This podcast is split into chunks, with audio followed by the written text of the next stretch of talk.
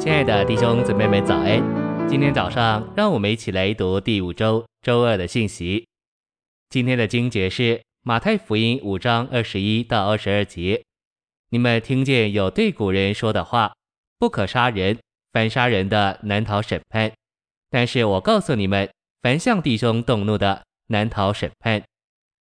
创世纪三十九章二十一节，耶和华与约瑟同在，向他施恩慈，使他在狱长眼前蒙恩。晨星喂养，约瑟的行事为人这样超特美妙，乃因他受梦中所见异象的指引。那青年人约瑟受属天异象的影响，在异象中，他是站着满了生命的河困，也是受众星敬拜的星。他那两个梦的异象控制他的生活。并指引他的行为，他的行为如同站着且满了生命的河困，他的举止好像照耀在黑暗里的暑天之星。信息选读：我们如何有怒气，也如何有情欲。你若没有情欲，那么你必是板凳或石头。每个人都有情欲，控制我们情欲的路，乃是受意象所征服、控制并指引。没有意象，名就放肆。因为我们已经看见意象，我们就很难放纵情欲。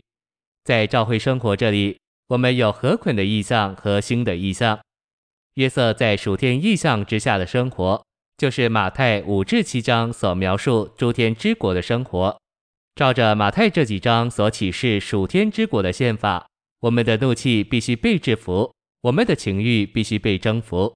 我们若声称是国度的子民，且不能制服我们的怒气，或征服我们的情欲，我们就聊聊，我们就不是在国度里，而是在海边。我们是发泄怒气并放纵情欲的人，但所有国度的子民都制服他们的怒气，并征服他们的情欲，这就是国度的生活。在今天国度的生活里，君王正在受训练。我们在国度生活里的国度子民正在受训练，要做君王，做约瑟，成为成熟生命掌权的一面。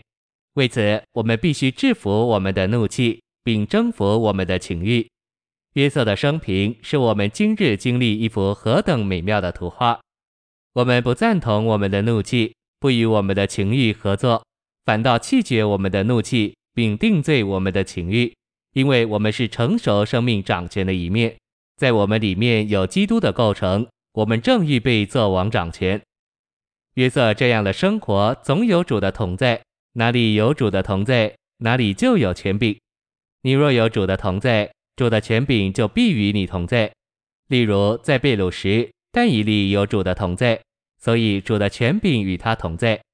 在约瑟的势力中，法老宫中的内臣波提乏是管理事务的。然而最终波提乏是在约瑟的管制之下，因为约瑟有主的同在。虽然有管制监狱的狱长。但最终，狱长并不是真正的管制者。那有神同在的囚犯约瑟，反而成了管制者。在波提乏家里，在监狱里，约瑟都成了君王。哪里有基督的构成与神的同在，哪里就有掌权的部分。在要来的国度里，与基督在诸天的国里一同作王的，就是这部分。因此，成熟生命掌权的一面，就是一直享受主同在的生活。